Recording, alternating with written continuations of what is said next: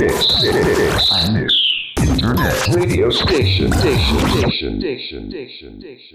川マリオの暴走注意報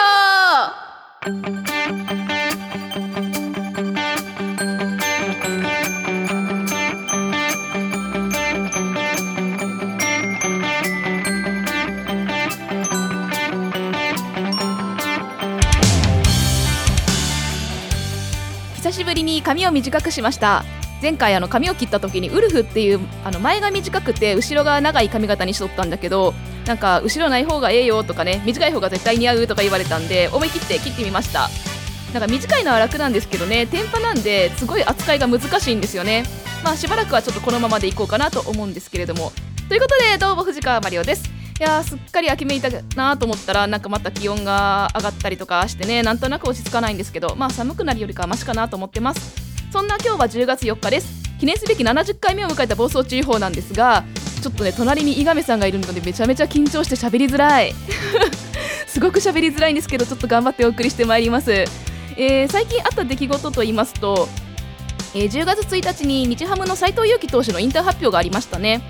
2006年の選抜では関西と選手権では駒大苫小牧と引き分け再試合をして、まあ、大フィーバーを起こした斉藤佑樹投手なんですけど、まあ、大学でも優勝してでドラフト1位で日ハムに入団をして、まあ、なかなか登板機会もなかったんですが背番号1を背負い気がついたらね日ハム一筋で現役を終えることになったということで本当にお疲れ様でした。次のステージでも頑張ってほしいですね。といったところで第70回藤川マリオの暴走注意報プレーボール。この番組は iMix ファクトリーほか各種のサポートにより配信してまいります。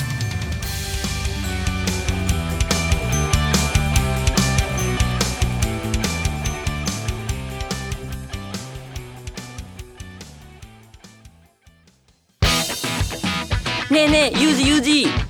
どうしたんだい？井上裕二の身の丈ラジオって一体どんな番組なの？それはね井上裕二が自分の身の丈に合ったトークをしていく番組だよ。井上裕二の身の丈ラジオ。毎月1回更新中。聞いてね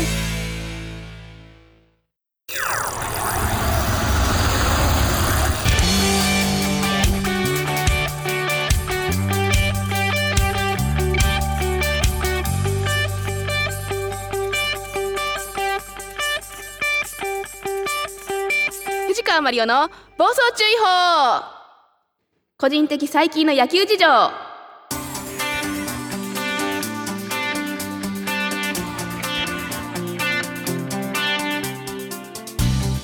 個人的な野球事情を語るコーナーです、えー10月11日来週ですね。プロ野球のドラフト会議が行われます。今年は誰がどこに行くんかなとかね。どんな選手と再会できるんかなっていうのが楽しみなんだけど、えー9月16日明徳義塾の白木大和投手がプロ志望届を提出したというニュースが入ってきました。いや久しぶりにね我が日ハムから日ハムじゃないや四国中央市からあのプロ野球選手が誕生なるかっていうところが注目なんですけれども、えー四国中央市出身のプロ野球選手というと川之江高校出身の鎌倉健さんですね、えー高校野球を見るきっかけになったのが川之江高校だったりとか日ハムファンになったのが鎌倉健さんがきっかけだったりとかするので、まあ、鎌健さん以来になるんかなと思って一応調べてみたら、えー、済美の高橋祐介さんも、えー川之江出身やったということが分かりました。元阪神ですね。あの、えー2005年の76回の選抜で済美が初出場で初優勝した時のキャプテンなんですけど、まあ、結構有名なのが東北戦でサヨナラスリーランホームランを打ったっていうのが結構有名なんですけれども、えー、となんか自分より1学年上でねすごい東大元暮らし的な感情になったんですが、まあ、あの頃はね出身の CM まで見とらんかったからねあの全然気づかなかったんですよ。で当時はまあ四国中央市住んでたってこともあってで、まあ、離れた方がねやっぱ地元愛は強くなるなっていうのは感じますね。ということで高橋祐介さん以来の、えー四国中央市からのプロ野球選手なるかっていうところなんですがちなみにこう愛媛県の、ね、出身のプロ野球選手何人か、まあ、全員、まあ、調べてみたんですよ。そしたら鈴木清武さんっていう方がいらっしゃいまして、まあ、こちらの方が土井高校出身だったんですよね。なので川之江高校も土井高校もあのプロ野球選手を輩出しているのにうちの三島だけおらんやんってことに気づいてちょっと切なくなりました。まあえーまあねいつかうちの三島からもねプロ野球選手が出ればいいなとは思うんですけど。でちなみに、えー現役の愛媛県出身のプロ野球選手は、えー西武の熊代正人選手あとオリックスの澤田圭佑選あ投手ですね。で安楽智弘投手と、えー秋山匠投手、まあ、秋山投手は香川県出身っていうふうに書かれていることが多いんですがまあ、生まれが香川なんですけど、まあ、小3からあの西条に行ったので、まあ、私の中では愛媛出身扱いですね。であとはマンダリンパイレーツに大本翔吾と、え選手という方がいらっしゃるということですね。まあ指名されるかどうかっていうのはわからないんですけれどもぜひ我が日ハムに白木投手が来たらいいなと思ってます。プロ野球選手白木大和誕生が待ち遠しいですね。以上個人的最近の野球事情のコーナーでした。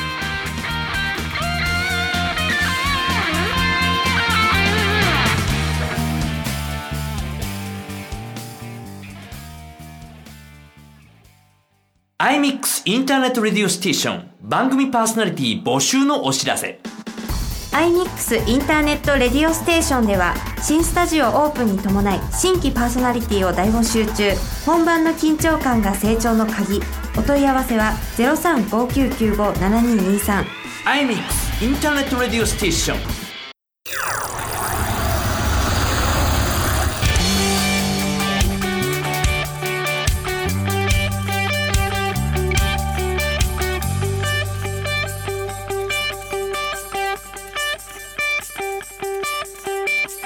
マリオの暴走注意報。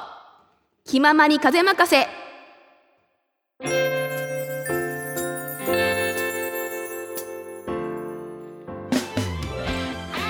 思ったことを適当にしゃべるコーナーです、えー最近いろんなことを知る機会に恵まれまして価値観がかなり変わっているんですけど、まあ、特に変わったのは食に対する考え方でファスティングを7月から始めて調子が良くなったんですよねで、まあ、ファスティングの話は時間がないので省略しますが10月9日に、えー、と IU 野方さんの YouTube チャンネルで、えーゲラで地球を救っていた矢部りんごさんの、まあ、ゲラリンゴという番組がありましてそちらの方でちょっと喋らせていただいているので、まあ、よかったらご覧ください。で、えーもう一つですね考え方が変わったというか、まあえー、と自己免疫を高めるっていうのねあの最近ちょっと考えておりまして、まあ、ファスティングともちょっとつながってはいくんですけど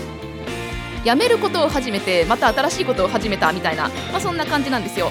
で私はちょっと異常な手洗い癖がありましてこれ大学ぐらいから始まったんですけど、まあ、除菌消毒のハンドソープでね断るごとに手を洗ってたんですね、まあ、そうなるとやっぱり冬場とか手荒れがひどくなったりとかしてで辞めたいけど、まあ、やめられなくて、まあ、これはね原因が分かっているんでなんでやめられないかっていうのも分かっているんで、まあ、ちょっと病気的なところもあってで、まあ、やっぱりね親も心配して、まあ、手を洗いすぎると、まあ、免疫力が下がるよっていうこともずっと言われ続けててもうちょっとね水の洗浄力を信じなさいっていうこともねすごい言われてきたんですよ。でまあちょっと水だけだとやっぱりね不安だなっていうことで最近ちょっと無添加の固固形石鹸を導入してみたんですねいや水でやれやって話なんですけどでメインの方をちょっと固形石鹸に切り替えてまあ、あのなるべく除菌とか消毒とかっていうものをねあの控えようっていう考え方に変わってったんですよ。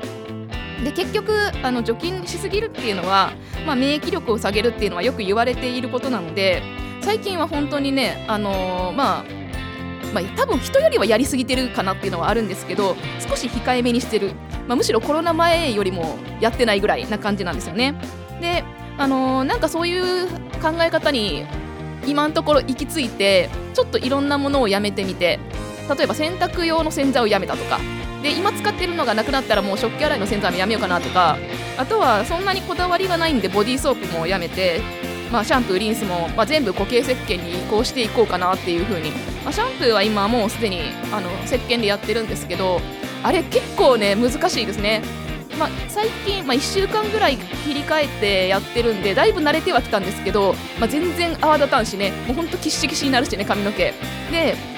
私髪の毛が結構ねボッサボサしてる方なんであのやっぱりコンディショナー的なのは必要かなと思って調べてみたら石鹸とあのお酢がね結構相性がいいよみたいな感じでなのでちょっとスリンスをね始めたんですよ。でその酢はあの白髪がなくなるよとかねえー髪の毛増えるよっていう話がある一方でなんか白髪が増えるよとかねあのハゲるよとか、まあ、どっちやねみたいな情報があって、まあ、今んとこ私髪の毛があの白髪ないのでまあ白髪が増えたらやめようかなとは思ってるんですけどなので私の頭からちょっと酢っぽい匂いがしたなと思ったらそれお酢です。はい。であのーまあそんなエセ自然派みたいな生活にちょっと行き着きまして、まあ、シンプルに生きるっていうのがね結構いいのかもしれないなって最近はちょっと思ってますね。まあちょっと飽きるまでちょっと続けてみようかなと思ってます。以上気ままに風任せのコーナーでした。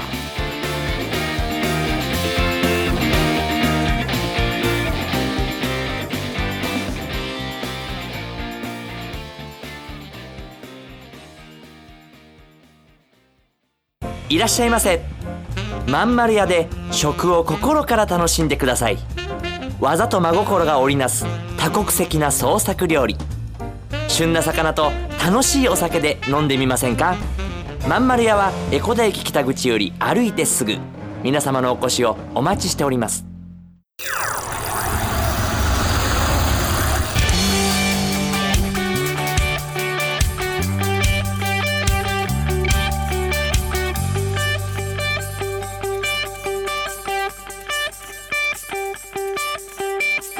マリオの暴走注意報。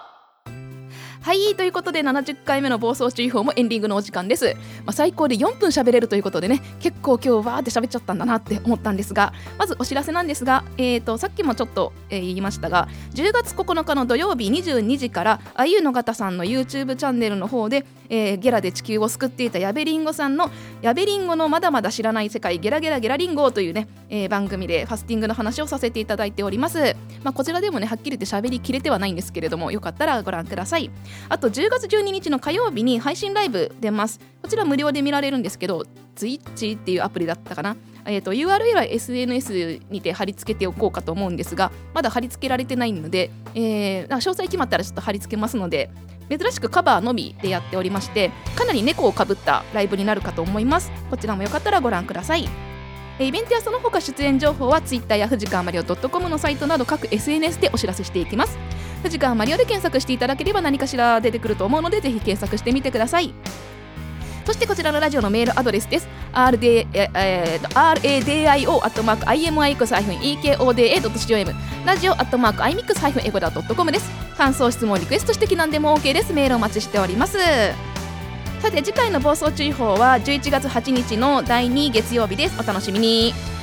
えーとですね。あの前回はずぶ濡れできましたが今回はちゃんとね天気もね良くてねもうカラッカラできておりますで来た時にねあの全然前と雰囲気が違って前は後ろに井上さんがいたんですよ。で今日は隣にいるんですよ。で多分このまま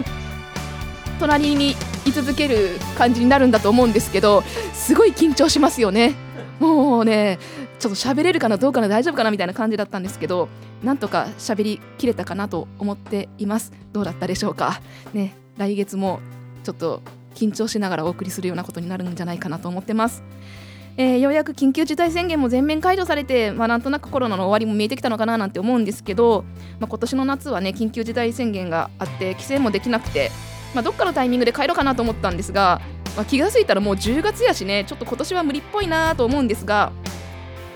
いやーほんとね、あのーまた来年の春かもしれないですね。1年後かもしれない。まあいいや。とりあえずねどっかのタイミングで帰りたいですね、まあ、最近ちょっと何かとストレスをねためがちな、あのー節時期みたいになってますけれども、まあ、ストレスはなるべくためないようにね気楽に過ごしていくのがいいのかなと思います。しっかり睡眠とって免疫上げていきましょう。それではまた次回さよなら。この番組は iMix ファクトリー他各社のサポートにより配信してまいりました「